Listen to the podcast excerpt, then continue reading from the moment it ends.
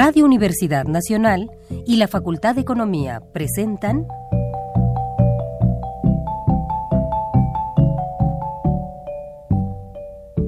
Los bienes terrenales.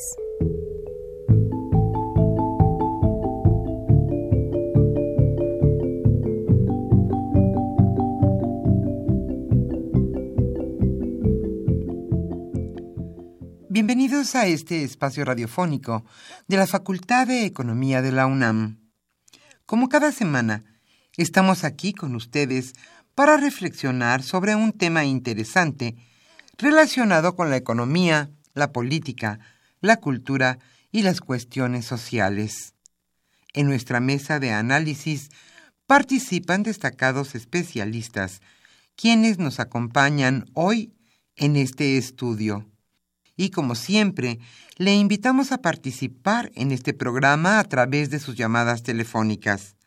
Para nosotros es un gusto saber que usted desde su casa, desde su oficina o en el lugar donde se encuentre, se interesa en el tema que tratamos. Nuestro número 5536 8989. Repito con mucho gusto, 5536 8989.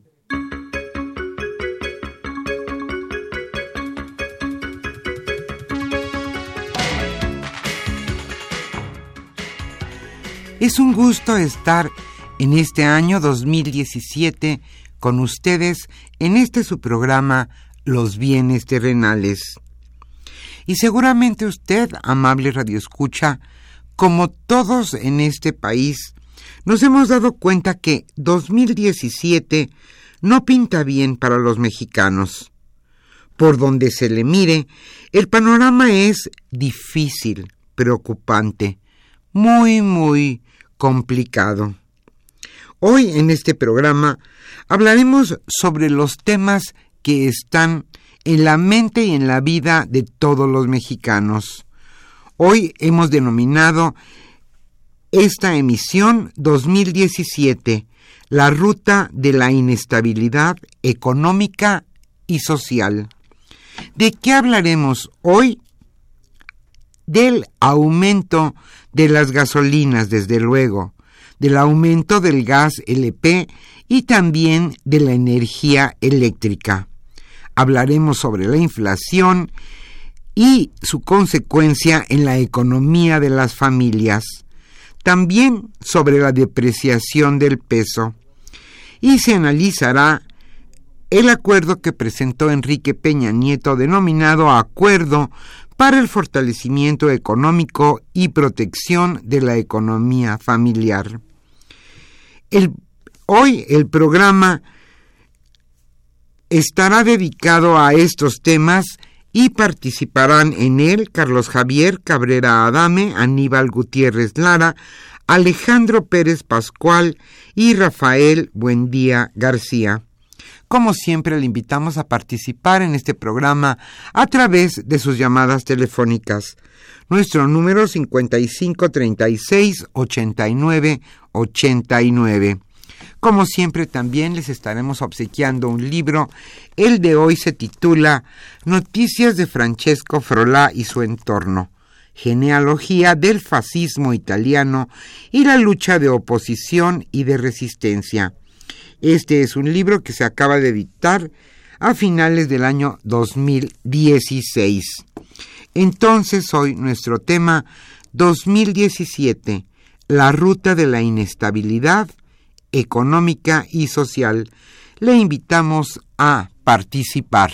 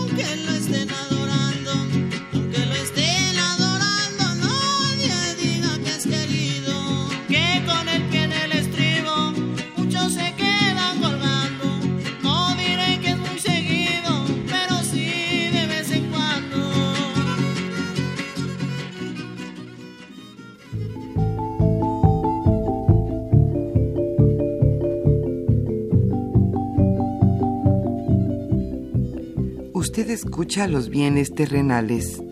Nos interesa conocer su opinión. Le invitamos a comunicarse a este programa al teléfono 5536 89 89. Repetimos con mucho gusto, 5536 89 89.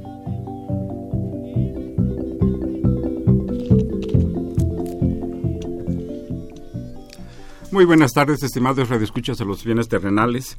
Eh, pues con mucho gusto estamos aquí nuevamente para iniciar los trabajos en este año eh, difícil, complicado, 2017. Eh, pues estuvimos fuera unas semanas del aire debido al programa vacacional de la universidad y en esto, en este lapso, y particularmente al inicio de este año, pues la situación económica, social y social y, política también de el país, pues ha tenido problemas difícil, eh, difíciles, se ha complicado.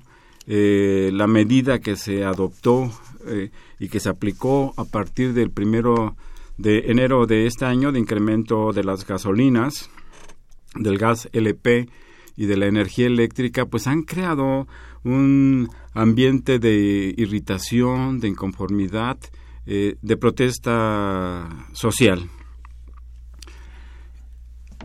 Eh, considero que este problema no es eh, una cuestión coyuntural que se haya derivado de una medida mal, mal pensada, mal instrumentada, con escasa sensibilidad sobre la situación económica que se vive en el país, sino que es una cuestión que se viene arrastrando ya desde hace varios eh, décadas, eh, desde hace varios lustros, y que tiene que ver con el modelo económico que se ha instrumentado en el país, que ha generado eh, un, un, bajo crecimiento económico, que ha se ha expresado también en una disminución notable de la inversión pública, en la apuesta de que el crecimiento del país eh, se podría eh, garantizar a partir de un esquema orientado hacia las exportaciones. Eh, y todas estas situaciones, bueno, pues estallaron de una manera abrupta, de una manera fuerte eh, con el aumento que se presentó el primero de enero de este año y que amenaza conseguir en los próximos, eh, en los próximos meses. Sobre estos temas eh, platicaremos quienes trabajamos en la coordinación de este programa, el maestro Rafael Buendía García, el maestro Aníbal Gutiérrez Lara, el ingeniero Alejandro Pérez Pascual y su servidor Carlos Javier Cabrera Adame. Pues es lo que sobre lo que comentaremos el día de hoy. Eh, Aníbal, no sé si quieras realizar un primer planteamiento sobre estas Gracias, Gracias, Antes que nada, saludo al, auditorio. Quiero desearles un buen año, o menos malo del que hoy estamos viendo. Hay que plantear que lo, el eje en este momento de la coyuntura interna es el que tiene que ver con el incremento en el precio de las gasolinas, algo que se ha discutido muchas veces, pero que siempre se postergaba en términos del impacto que esto podría tener. Lamentablemente ahora esta decisión se toma cuando también la coyuntura externa se ha modificado radicalmente y frente a las expectativas que había de que no llegara el señor Trump a la presencia de Estados Unidos, pues vemos que finalmente se concreta y contra todas las reglas, pronósticos y cualquier pensamiento racional, el país en sí, no un grupo, no nada, sino la mitad de los norteamericanos votaron por una propuesta que va a exacerbar el racismo y además que ha buscado tener como un blanco perfecto para generar votos es el odio y la agresión a México. Y esto, en términos económicos de entrada, hemos visto los compromisos que se han hecho. En primer lugar, esta idea de no al Tratado de Libre Comercio, con todo y sus asegúnes, hoy representa un intercambio comercial anual de 500 mil millones de dólares. Y eso es lo que se está poniendo en riesgo. De 1999 a la fecha, la inversión directa en empresas, en fierros, en comprar cosas y hacer cosas de parte de la economía norteamericana en México supera los 200 mil millones de dólares. Esto es parte de lo que se está cuestionando en términos de lo que puede afectar en flujo de inversión y relación comercial con Estados Unidos esa posición. Internamente, las medidas que se han tomado se antojan pues bastante tibias y prácticamente es un más de lo mismo en términos de ninguna propuesta que fortalezca la producción interna, que mejore la distribución interna, que desarrolle capacidades autónomas internas de producción y distribución. Y hoy lo que vemos es que en el frente interno, por la parte política y el cuestionamiento que se le hizo a esta administración por parte del Partido Acción Nacional, hay una meta que no se va a mover, que es la reducción del déficit público en general y alcanzar, sin contar los costos financieros, un superávit primario. Al mismo tiempo, esto va acompañado de reducir la participación o la equivalencia de la deuda pública contra el Producto Interno Bruto, reducirla dado que hoy ya pesa el 50% del PIB. En el frente interno esto es un compromiso que están haciendo, pero hacia el exterior y dado el condicionamiento que hay de la incertidumbre, o más bien la certidumbre de que no nos va a ir bien con el próximo gobierno de Estados Unidos, requieren tener una buena calificación frente a los mercados internacionales y frente a las calificadoras, lo cual reafirma precisamente su objetivo de reducir el desequilibrio fiscal y reducir la deuda pública como porcentaje del PIB, prácticamente amarrados de mano. Y el drama que vemos hoy es que quitar el subsidio a la gasolina representa 200 mil millones de pesos. Es una décima del PIB y esa décima del PIB es lo que está ocasionando ese gran descontento y está prácticamente sirviendo como el detonador para una inconformidad social que ya estaba, pero esto acabó de detonar.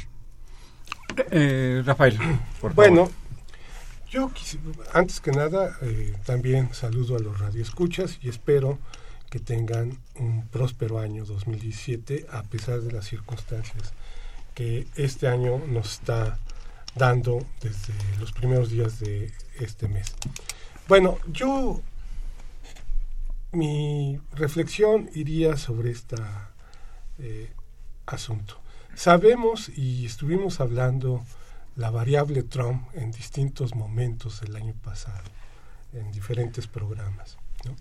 Y una de las conclusiones que llegamos a en los programas era que al margen de que llegara el señor Trump a la presidencia, cuando todavía había esperanzas de que llegara la señora Clinton, una de las conclusiones era, bueno, está bien que llegue el señor Trump con todas sus amenazas, con toda su política que quiere instrumentar en su país, ¿no?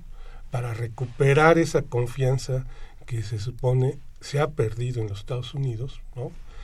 Ah, llegamos a decir que nosotros tendríamos que empezar a iniciar a un proyecto económico diferente al instrumentado en décadas anteriores.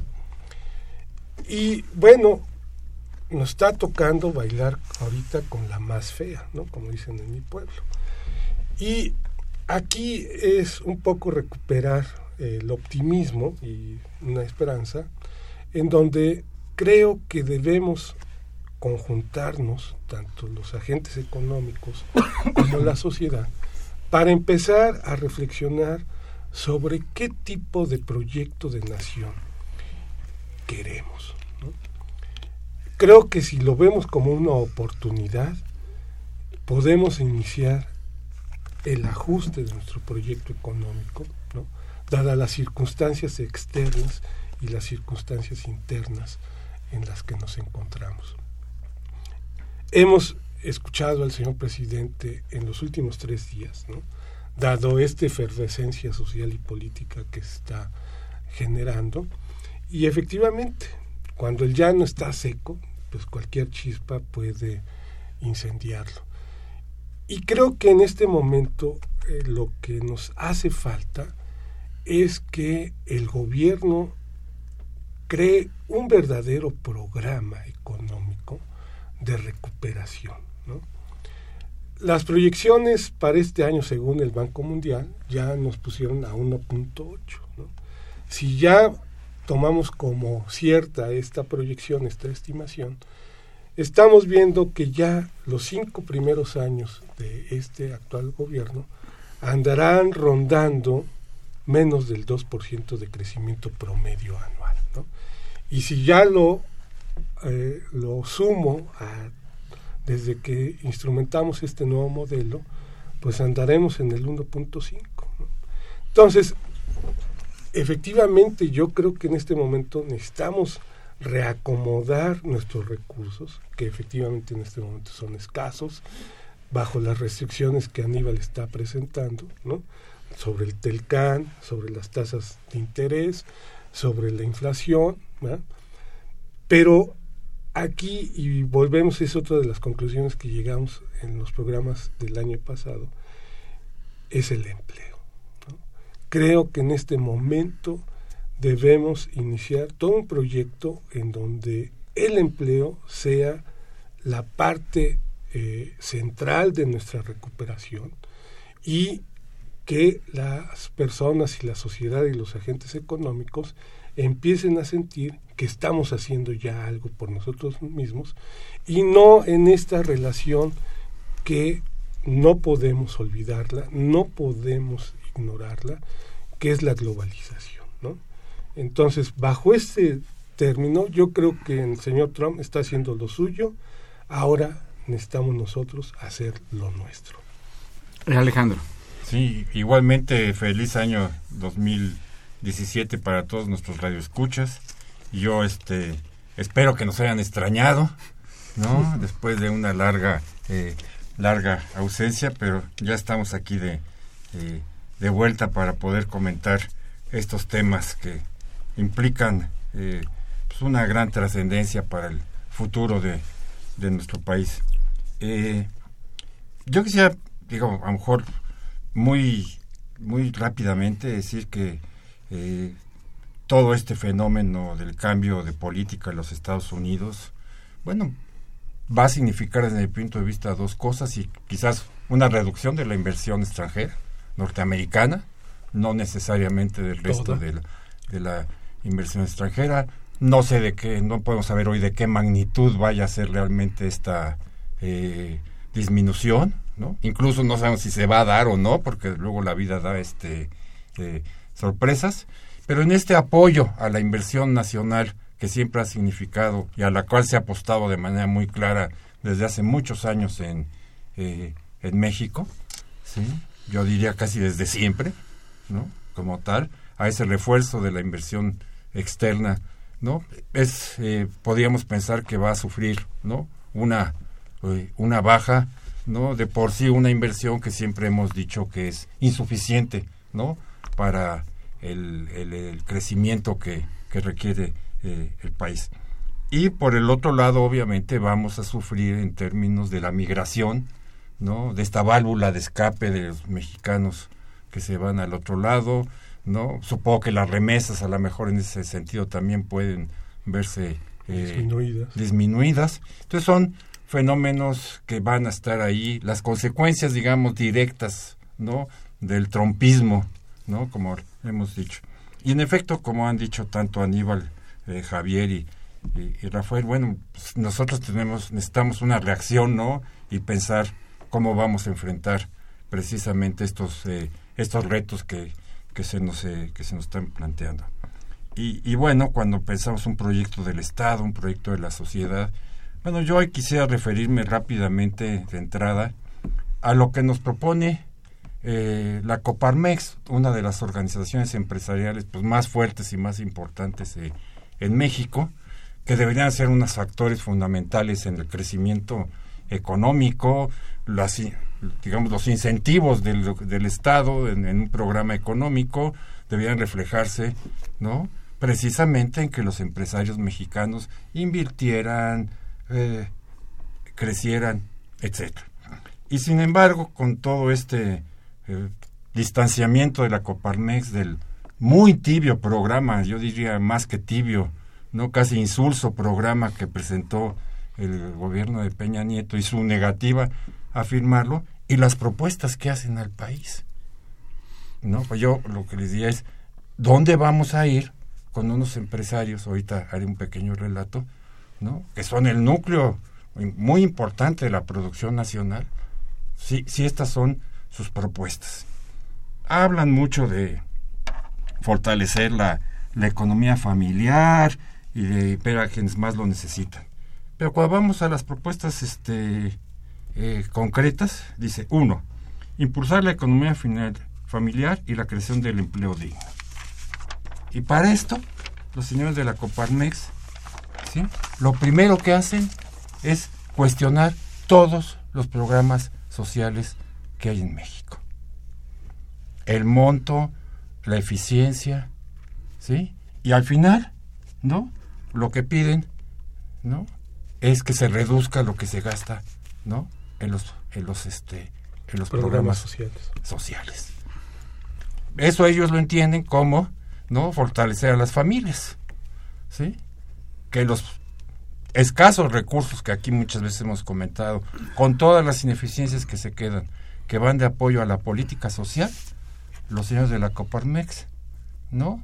No solamente digan que sean eficientes y que se dupliquen, no, que sean eficientes, que, se eliminen y que todo y que se gaste y que se gaste menos. ¿No? Dice otro punto, aprobar de inmediato la deducibilidad 100% de las prestaciones laborales a fin de fortalecer la economía familiar y junto con esto proponen generar un nuevo esquema de bonos de productividad que no tenga cargas fiscales y de seguridad social y vaya de forma inmediata a los trabajadores. ¿Qué implica esto? Que si los ah, trabajadores van a recibir un poco más por estas dos cosas, el que va a recibir menos es el Estado. Ellos van a pagar exactamente lo mismo. Te pagaba yo 100 de salario, ahora te pago 25 de salario, 25 en, en, este, en prestaciones y 50 en productividad, yo te pago exactamente lo mismo, nada más le cambio el rubro, nada más que ahora el 75% no tiene impuestos. Yo, empresario, ¿no? El salario ni un centavo. O sea, está bien que las familias al final aparentemente reciban un poquito más por estas cuestiones. ¿A costa de quién? Del Estado. No a costa de los salarios ni de aumento de, aumento de, las, eh, de las prestaciones después dicen, este, crear de la mano de la Comisión Federal de Competencia un plan para asegurar condiciones de competencia en gasolinas a fin de que los precios sean lo más competitivos posibles. Mejorar las finanzas públicas. Que el Estado ya no tenga el control de las finanzas públicas y, y proponen un Consejo Fiscal Independiente de la Secretaría de Hacienda. O sea, que las finanzas públicas ya no sean, ¿no? Una atribución del Estado un consejo independiente en donde, claro, van a decir que esté, ¿no? La sociedad y la sociedad son ellos, ¿no? Para controlar las finanzas públicas. Implementar verdaderos recortes al presupuesto público, dice. Evitar aumentos del precio de la gasolina en meses subsecuentes, dado que existen recursos excedentes del IEPS y de la venta de petróleo. O sea, que nuevamente el Estado subsidie las gasolinas. ¿A cuenta de qué? De estos rubros, ¿no? Como tal. Eh, este, reducción anual del dispendio de los recursos públicos, este, establecer una partida presupuestal específica de inversión pública para crear refinación doméstica y usos que reduzca los costos de transportación de la gasolina. Y finalmente, ¿no? dignificar el transporte eh, público y otras que reducir. Bueno, al final es, señor, señores, gasten menos, reciban menos y subsidien las gasolinas para que nosotros nos vaya bien. ¿no? ¿Sí? En esta idea de un programa que sirva para enfrentar los retos de la nueva política norteamericana, los problemas internacionales, etcétera, un sector fundamental de la economía mexicana. Los empresarios de uno de los grupos más fuertes que, que aglutina a muchas empresas lo único que proponen es mucho menos Estado, muchos menos impuestos y más subsidios para ellos. Yo lo menciono porque en efecto en esta idea, ¿sí? No podemos pensar que un proyecto de, repito, de mucho más profundidad y alcance que el que nos ha presentado el gobierno pueda llevarse a cabo sin el concurso de los empresarios. Y eso, desde mi punto de vista, pues dificulta, ¿no? Brutalmente, ¿no? el reto de enfrentar esta coyuntura internacional que se ve bastante complicada para el país. Eh, eh, a mí me parece que, retomando un poco el, señalamiento que hacía en la introducción del programa, que eh, las cosas, no me parece, me sumo a la percepción social generalizada de que las cosas en el país no están bien, de que el crecimiento económico es bajo, de que el bienestar de la población se ha afectado, ha disminuido en los últimos años, de que la política eh, pública, la política económica que se ha seguido eh, desde hace ya 30 años, no le ha permitido al, país tener un crecimiento suficiente que permita generar empleos, que permita mejorar el ingreso, que permita mejorar el bienestar de la población. Me parece, por tanto, que lo que se requiere en el país es revisar el modelo económico que se ha aplicado desde la gestión del presidente Carlos Salinas de Gortari. Y en, este, en esta tarea, eh, considero que es muy importante que participen todos. Los, la, señores de la Coparmex, que Alejandro muy detalladamente comentó eh, sus observaciones, del Consejo Coordinador Empresarial, las, eh, las instituciones de educación superior, las organizaciones sociales, las organizaciones políticas, para discutir este tema que es fundamental. Es, insisto, absolutamente insatisfactorio el comportamiento de la economía de nuestro país desde hace ya más de 30 años. Por eso es que un aumento tan elevado, fuerte, sobre eh, los precios de, básicos, precios estratégicos que tienen, que afectan a las familias, por supuesto, pero que también tienen un impacto en la actividad económica, comercial y de servicios del país, como son los aumentos a las gasolinas, al gas LP a la energía eléctrica, van a tener un impacto en la inflación, van a hacer que la inflación sea más alta y esto va a ocasionar que el número de personas en situación de pobreza eh, en el país eh, aumente. Eh, simplemente quisiera yo ilustrar eh, la situación señalando que, de, acuerdo al INEGI, el ingreso promedio de las familias en el país ha disminuido a 16% de 2006 a 2014, que es la última medición que presentó eh, INEGI. Igualmente, de acuerdo con el Coneval eh, y, y, también para el año 2014, porque es el último año del cual disponemos de información después del conflicto, de las diferencias que se establecieron entre INEGE y Coneval, hay en el país 63 eh, millones de personas que viven con un ingreso por debajo de la línea de bienestar. Es decir, aquel ingreso que les permitiría satisfacer sus necesidades alimenticias y no alimenticias como vestido, salud, eh, educación eh, principalmente. Entonces, ¿qué es lo que eh, llamaría la atención de, todos en esta situación, pues que hay que revisar las cosas, porque las cosas no están funcionando. El, la política del gubernamental se ha orientado a la búsqueda de la estabilidad, principalmente de la estabilidad de los principales eh, indicadores macroeconómicos, la inflación, las finanzas públicas, la tasa de interés, el tipo de cambio. Y hoy estamos viviendo una situación de inestabilidad.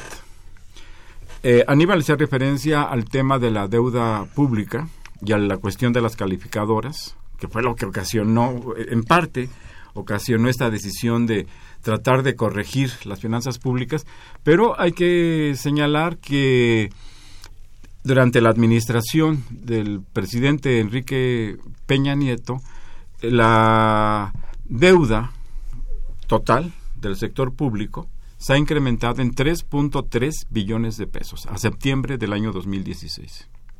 Es mucho dinero. Como sabemos, un billón es un millón de millones de pesos. Y la cuestión está en que eso, ese incremento, no se ha traducido en una mejor infraestructura para el país. No se ha traducido en el en una mejor eh, en un mejor sector energético. No se ha traducido en mejores condiciones de salud, en mejores condiciones de educación, de investigación científica en nuestro país. Ese es, ese es lo real, ese es el problema. Este aumento significa eh, más de 11 puntos porcentuales del Producto Interno Bruto y por supuesto genera un gasto muy grande para servir esta deuda, para el pago de los intereses y para las amortizaciones que se presentan. Ese es el punto. Y ahí la responsabilidad de la Secretaría de Hacienda y la, y la responsabilidad del propio presidente de la República es qué ha pasado, qué, qué ha sucedido con ese dinero. Entonces hoy nos dicen, bueno, pues hay que dejar de subsidiar la gasolina y ese es un tema muy importante porque eso tiene impacto, impactos en el medio ambiente, pero eso también llevaría a la revisión de la política energética que se ha seguido en el país. Se ha dejado de invertir, se ha desmantelado Pemex, no se han eh, construido nuevas eh, refinerías y las seis refinerías que existen operan de manera ineficiente y al menos del 70% de su capacidad. Entonces son temas que habría que, discutir, que habría que, habría que revisar eh, en nuestro país, pues para tratar de corregir un poco eh, el rumbo. Y creo que, con que esto requiere de la participación amplia de la sociedad como mencioné ya, de las organizaciones sociales, políticas, académicas, de las organizaciones empresariales que tienen sus puntos de vista, pero que están dispuestos a participar, al parecer, a discutir. Faltaría que también el gobierno de la República estuviera dispuesto a discutir y revisar cosas que son esenciales para la, vida de, nuestro país. Eh, vamos a hacer una pausa y eh, regresamos en unos segundos a los eh, bienes terrenales. Pero mientras vamos a la pausa, el, esa es la situación que, se nos presenta. Y me parece que es el, tema de fondo que habría que, discutir. ¿Quieres agregar algo, Aníbal, antes de que nos vayamos? Sí, en esto que señalas de crecimiento de deuda, con respecto al Producto Interno Bruto, eh, es similar al que se dio en el sexenio de Felipe Calderón. Primer punto. El segundo es que, pese a ese crecimiento de la deuda, tú lo señalabas en general en varias actividades, pero pese a ese crecimiento de la deuda, no ha crecido más en la producción. Y el tercer apunte es, y la inversión pública hoy está en los niveles más bajos de la historia con respecto al PIB. Entonces, como bien dices, ¿dónde está ¿Dónde, ¿Dónde quedaron los fondos? ¿Dónde quedó el recurso? Que hoy tantos problemas ¿Eh? está causando a la economía y a la sociedad de este gran país que es México. Ahora sí, hacemos una pausa y regresamos a los bienes terrenales.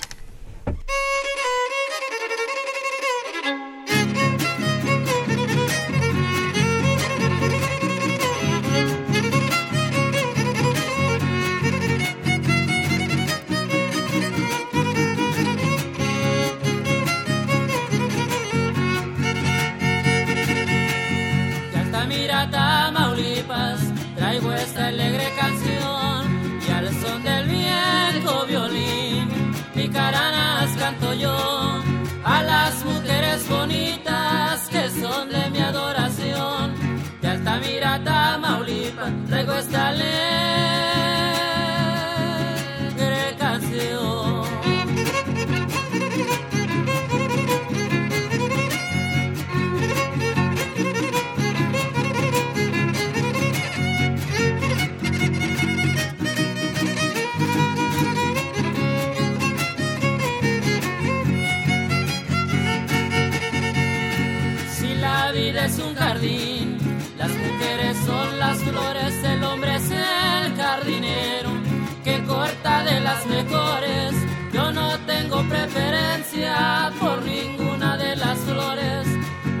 Cortar de todas, me gusta ser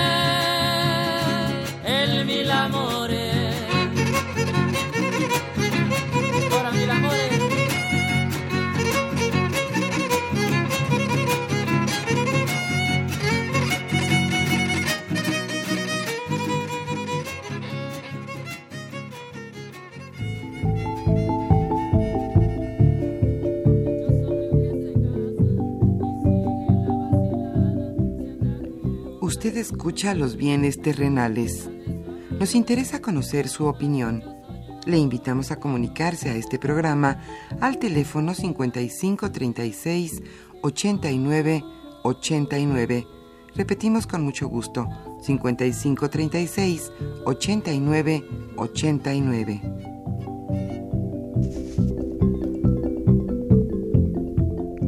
Eh, nos encontramos en esta mesa de trabajo el maestro Rafael Buendía, el maestro Aníbal Gutiérrez Lara, nuestro ingeniero Alejandro Pérez Pascual y su servidor Carlos Javier Cabrera Adame para comentar la situación que estamos viviendo, sus antecedentes, sus orígenes y de, en cierto modo lo que podemos esperar para lo que resta de este año 2017 y quizá también de los próximos años. Próximos años. Eh, pues agradecemos, como siempre, la comunicación que tienen con, con nosotros, eh, con este programa. A don Leopoldo Ruiz le enviamos un muy, muy afectuoso saludo. Él felicita a quienes participamos en, la, eh, en los trabajos para llevar a cabo, para realizar este programa. Igualmente, don Leopoldo, un, muy buen año. Don Jesús Ríos, también, por supuesto, este, uno de los asiduos. Eh, radio eh, escuchas de este programa y que siempre nos envía opiniones que nos ayudan a comentar y que, nos permiten tener una interacción con quienes nos escuchan. Él plantea la combinación de crisis económica, social y política con un cambio de gobierno en Estados Unidos especialmente adverso parecieran darle la razón a Luis Hernández Navarro, que es un es editor, ¿no? articulista del periódico La Jornada, en el sentido que estamos en los prolegómenos de una rebelión popular. Eh, ¿Cuál es eh, su opinión? Voy a leer otras, otras dos. José Guadalupe Medina, de Nezahualcóyotl, le enviamos un cordial saludo, plantea, ¿es posible eliminar el impuesto especial al, el impuesto, el IEPS, impuesto especial a la producción y servicios de las gasolinas? ¿Y quién está autorizado para hacerlo? Mucho éxito para estar igualmente a don José Guadalupe. Raúl Correa Meneses recibe un saludo muy, muy cordial. Él plantea, se está perdiendo el tiempo discutiendo, no va a pasar nada. Debe haber otra solución que podría ser un paro nacional donde la economía se con la cual la economía se detenga, nadie va a trabajar, que el país se detenga. Muy bien, pues ya tenemos un primer planteamiento que hemos hecho, ya tenemos la opinión primera de algunos muy apreciados radioescuchas.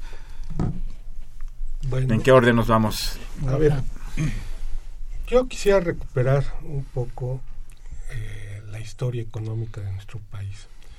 Y ahorita en el, en el intervalo eh, platicamos sobre los pactos. Y bueno, yo recuerdo cuando teníamos el problema de la inflación, que era de tres dígitos, habíamos perdido la capacidad de crecer eh, y teníamos un problema de la deuda. Y en ese entonces lo que hicimos fue crear un pacto entre los agentes económicos e iniciar a través del Estado y en un momento dado personificando el gobierno y empezamos a controlar la deuda externa mediante las negociaciones y el convenio marco que se hizo en 1989. Controlamos la inflación y al grado que hoy la inflación es de un solo dígito y no llega a 6%, y recuperamos la tasa de crecimiento, insuficiente, evidentemente. Entonces, cuando en la, al principio del programa decíamos que hay que hacer un proyecto, un programa económico donde estén los agentes económicos, ¿no? Y ahí la lectura del ingeniero sobre el proyecto de la Coparmex.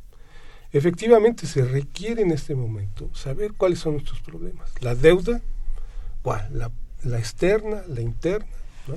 Para empezar, y qué hay que hacer con ello la inflación no es un problema en este momento, pero sí la capacidad de crecimiento.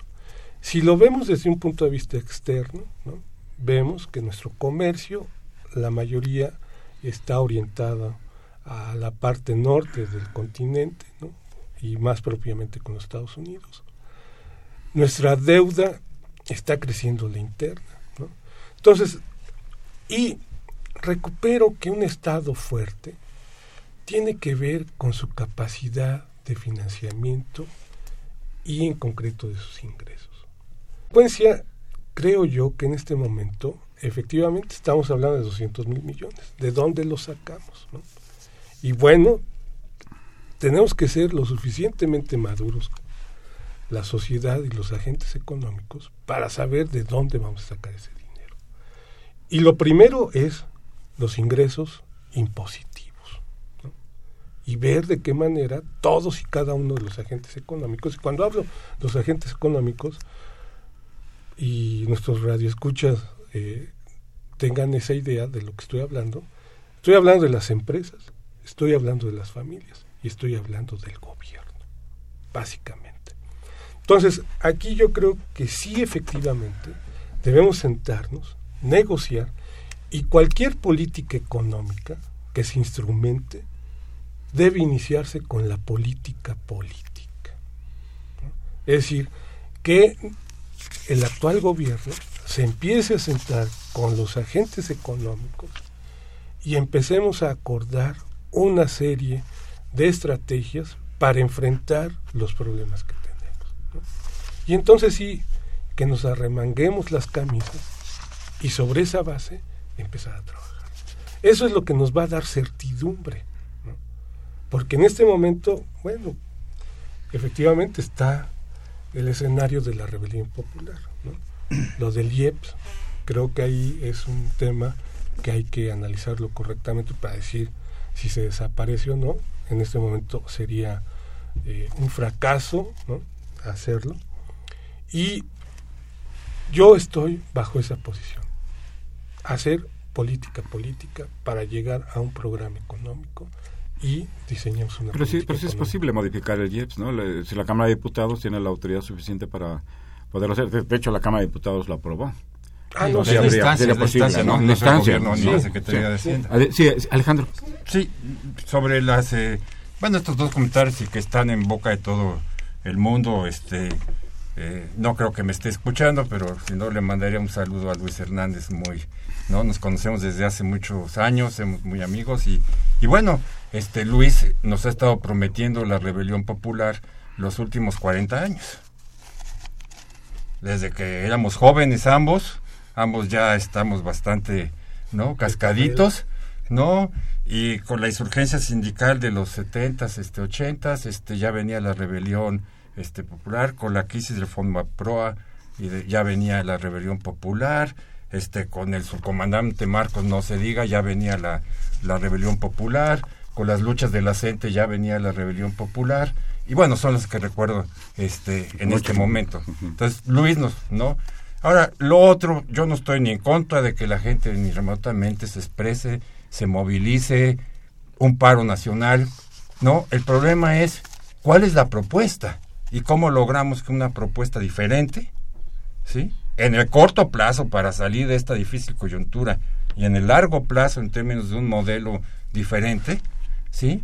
La podamos expresar, articular y sobre todo tener el consenso social, ¿no?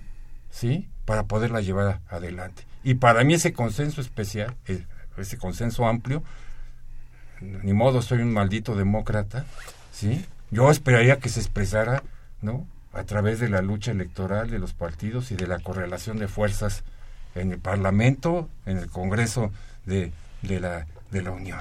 Porque entre paréntesis ya, hoy ya podemos evaluar la llamada primavera árabe y lo que significó. Todos los países de la primavera árabe hoy están en una circunstancia, ¿no? Pésima, como tal. Entonces también hay que tener mucho cuidado, ¿no? Con no, también es cómo hacemos para que esas eh, fuerzas y esas expresiones se canalicen, ¿no? De forma institucional. Aníbal. Sí, yo más que nada lo que creo sobre esto que señala Alejandro es que, dado el entorno en el que vivimos y donde hoy estamos sujetos a la imposición de las redes, que es que han erigido como otro poder, te pueden crear movimientos anárquicos, eh, saqueos como los, a los que han promovido, muchos de ellos manipulados, que, claro, por tan solo hay que ver en donde han tenido más incidencia y más medios, pero eh, de ninguna manera veremos de algo general. Creo que es algo donde se está aprovechando el momento para precisamente detonar eh, movimientos que desestabilicen a determinados gobiernos y demás. En términos de los impuestos, efectivamente, es la ley de ingresos se aprueba tanto por Cámara de Diputados como por el Senado y por ahí tendría que pasar esto. Suprimirla, de señalaba bien Rafa, es olvidarte de 200 mil millones de pesos. Entonces, hoy, en este momento, cuando tienes un acuerdo de certidumbre tributaria que implica no nuevos impuestos, sería, pues sí, amarrarte más de manos debido a que no puedes tener otro ingreso impositivo alternativo. ¿Por qué? Por ese acuerdo de certidumbre tributaria que no han querido tocar, ¿no? Entonces se ve complicado que lo quiten. Y además, pues no nada más le pega al gobierno federal, le pega a los gobiernos estatales y municipales, porque un tramo de ese impuesto especial son más o menos 40 y 30 centavos por litro que van a estados y municipios.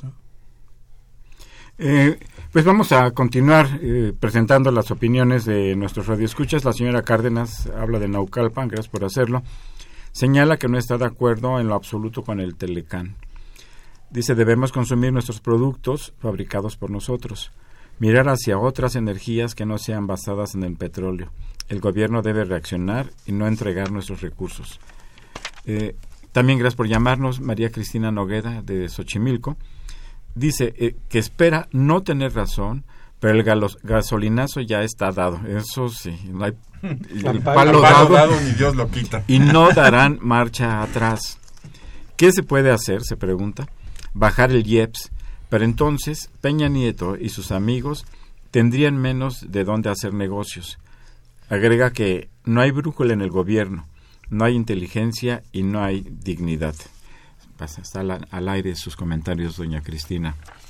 Eh, Francisco Javier Marín Duarte, de Naucalpan, señala, mientras los mexicanos no nos organicemos de forma de vida, el gobierno seguirá haciendo con nosotros lo que quiera pues pasamos ya un tramo de las opiniones, en un momento más pasaremos otras, pues, eh, pues en este diálogo que, sostenemos con nuestros eh, radioescuchas, pues el, el, tema está en que el planteamiento de, de crear un acuerdo nacional, participativo e incluyente es algo que, que nos podría ayudar a corregir, a reorientar el rumbo de la economía y de la sociedad mexicana y, bueno, por supuesto, si se habla de un acuerdo, se trata de un pacto de unidades, de, de, visiones, se trata de un acuerdo de, de ideas eh, civilizado, organizado y alejado de la violencia. Yo creo también que los hechos eh, violentos inhiben la participación social, que lo que el país necesita es, lo que necesitamos todos es civilidad, es acuerdos, tener reglas para poder ponernos de acuerdo. Eh, no pareciera que el gobierno estuviera muy de acuerdo con eso. Cuando se aprobó, por ejemplo, la reforma energética, pues eh, realmente era un espectáculo pues, casi patético el que se presentó en el Senado de la República. Eh, cuando simplemente a quienes estaban, a quienes oponían a esa reforma energética se les dejaba hablar, hablar, hablar y una vez que se agotaba la lista de oradores, se decía, ahora vamos a votar. Y los partidos, claro, el PRI y el PAN, que, estaban de acuerdo con esa reforma, simplemente votaban y se acababa la historia. Entonces necesitamos un, diálogo donde se manifiesten, donde se planteen las opiniones de los distintos eh, sectores de la sociedad en un ámbito democrático, en un ámbito de, de respeto, porque de lo contrario quienes menos, eh, quienes más perderían serían justamente los que se encuentran en una situación de desventaja y en una situación de precariedad en el país. Eh, voy a continuar, voy a presentar otras. Eh, doña Cristina Rodríguez Moreno, gracias por llamarnos a Azcapotzalco. Dice, la situación es muy difícil. El presidente solo piensa en el sector donde él se desenvuelve. Si Pemex no es negocio, ¿por qué no la cierra? No hay que meterle dinero bueno al malo. ¿Es posible quitarle el fuero a todos? Pues sería muy sensato, muy civilizado, que metan a la cárcel a todos los funcionarios rateros. para empezar que los atrapen. Y después a ver si los pueden que no se les fuguen. licenciado Emilio Avilés gracias por llamarnos. Dice lo que estamos viviendo es consecuencia de nuestra tolerancia como eh, como pueblo. Como pueblo hay que cobrarle la factura al gobierno. Felicitaciones. Muchas gracias al programa. Muchas gracias igualmente a don Emilio Avilés eh, Manuel Munguía gracias por llamarnos de Iztapalapa dice el brutal endeudamiento la devaluación del peso, la inflación y el alza de los de las tasas de interés y por tanto del crédito y la inversión, lo cual nos viene a presentar un caos programado amén, eh, amén de tener al ejército eh, en las calles que amenazan con toques de queda, con una reforma energética ya fracasada. Transmitimos sus opiniones, don Manuel eh, Munguía. Tenemos unos cuantos minutos. No sé ¿Quién quiere agregar algo, Rafael? Bueno, eh, mencionan sobre el, el Telcán, ¿no? que es nuestro principal tratado de libre comercio de todos los que hemos firmado. ¿no? Y mencionan la, la cuestión energética. Ah, si nosotros vemos la matriz energética que se está dando a nivel mundial y México no está excluido, está habiendo cambios significativos en esa matriz. ¿Qué quiero decir con esto? Que se están ya eh, trasladando las energías tradicionales y dejándose de consumir por las energías que le han llamado alternativas o amigables con el medio ambiente. Cada vez crece más significativamente esto. Y lo del Telcán, bueno, pues ya llevamos 22 años, 23 años en este asunto. Ayer estaba escuchando al exsecretario Serra Puche sobre este asunto y daba sus argumentos por qué razón los Estados Unidos no debería salirse. ¿no? Y bueno, aquí el problema no es si no se debe, sino que creo que los norteamericanos en este momento están metidos en una recuperación ideológica y de posición de su pueblo norteamericano.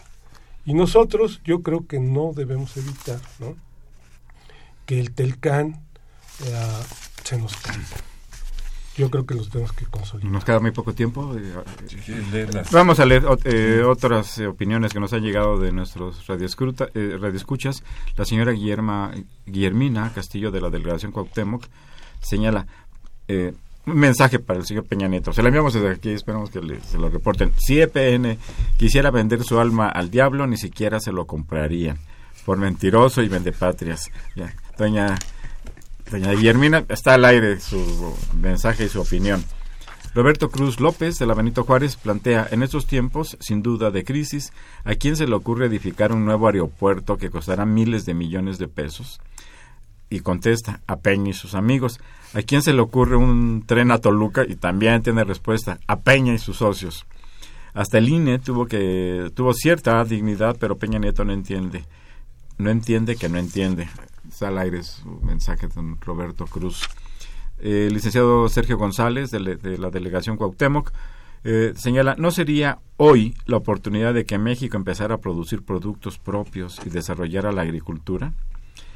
que se capacite a las personas para trabajar, que los programas asistenciales se limiten, ya que, ya que solo sirven para ganar votos. El trabajo, solo el trabajo nos ayudará. Está su mensaje, licenciado Sergio González. La señora Cárdenas hasta que, hasta que se solucionará nada. La gente ya está harta y puede haber consecuencias de violencia. Peña Nieto no escucha a nadie. Está al aire su mensaje. Alejandro Te Bueno, este, muy breve respecto de eh, la escucha que habla del aeropuerto y del tren, bueno, yo le diría que, que es lo que quisiéramos este, que, que, los gobiernos este, hicieran, que invirtieran y que invirtieran en, en infraestructura. O sea, no tenemos muchas dificultades. Si tanto se ha endeudado el país, ¿por qué no, se gastan esas cosas? ¿no? ¿Por qué no se hizo la refinería que, este, que ya estaba aprobada con... En 2007. Este, en 2007. Eh, ¿Por qué no tenemos infraestructura que nos permita hacer? O sea, eso sí es una de las cosas, llámese carreteras, aeropuertos, etcétera, que sí desearíamos, ¿no? Que el Estado, no sé si Peña Nieto, Peña Nieto se irá en dos años, el que llegue, y el que sigue y el que sigue, pero sí es una función y sí es una función que debemos reivindicar del Estado, ¿no? La inversión, ¿no? en infraestructura y que además genera una gran cantidad de empleo y de demanda, ¿no? de bienes este como tal. Y eleva la productividad. Carlos, Carlos Tello nos recuerda que el nivel de inversión pública hoy, como porcentaje del producto, está en el nivel de los años 30. Así es, efectivamente. Jaime Ross nos ha señalado que el crecimiento de este país se basó en las condiciones de productividad y competitividad que detonó la inversión pública, sobre todo en infraestructura. Y hoy lo que vemos son las consecuencias en materia energética de las decisiones de la De no crisis de los ochentas de recortar la inversión pública y seguirla recortando. Hay que recordar que hace año y medio le tumbaron todos los recursos de inversión a Pemex y a CFE. Y hoy tuvieron que rescatar en parte de 2015 eso, y, ¿no? en, y en 2016. Exactamente. igual, ¿no? Con. Entonces, es consecuencia de esas decisiones donde se privilegiaron otros tipos de recursos hacia gasto financiero y se descuidó todo lo que es la parte de inversión productiva. Eh, Sobre el aeropuerto, realmente esa propuesta, lo último que se señaló fue va a entrar la inversión privada porque yo ya no tengo. Así es, es lo que es lo que va a suceder. Este son estos es una muestra de la gran variedad de problemas, de inquietudes, de angustias en la que está metida la sociedad mexicana. Eh, no es un problema nuevo, es un- como hemos tratado de señalar, es un problema que se ha venido gestando a lo largo de varias décadas. Urge revisar las cosas, ur- urge mejorarlas, habrá que revisar el modelo energético, buscar otras formas alternativas de energía eh, renovable, menos contaminantes, etcétera. Pero hay una cuestión que me parece que es fundamental. Se requiere sensibilidad de los gobernantes para atender la difícil situación por la que hoy está atravesando la sociedad mexicana y requiere por supuesto organización y nosotros reiteramos también desde la Facultad de Economía la búsqueda de un acuerdo para discutir la ruta y el rumbo de nuestro país. Pues este nos ha agotado el tiempo de este primer programa del año 2017. Es un gusto estar eh, aquí con ustedes. Los esperamos la próxima semana a una emisión más de Los Bienes Terrenales, que les recuerdo es un programa de la Facultad de Economía y de Radio Universidad Nacional Autónoma de México. Que tengan un muy feliz de semana, muy feliz fin de semana. Muchas gracias. Gracias. Bueno, Gracias.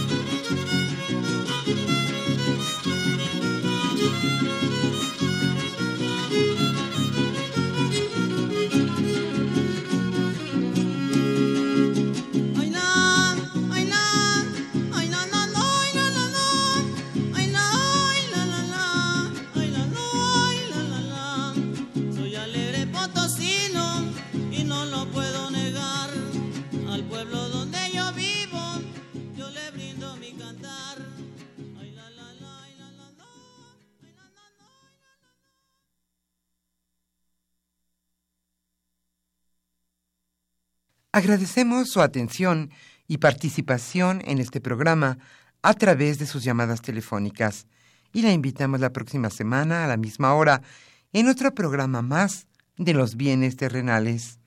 La coordinación general fue de Carlos Javier Cabrera Adame, la coordinación académica de Aníbal Gutiérrez, Roberto Cabral, Alejandro Pérez Pascual, Rubén Antonio Miguel y Leonardo Lomelí Vanegas. En los controles técnicos, nuestro compañero Humberto Sánchez Castrejón. Y en la voz y producción, su amiga Irma Espinosa, quien se despide de ustedes y le desea un agradable fin de semana.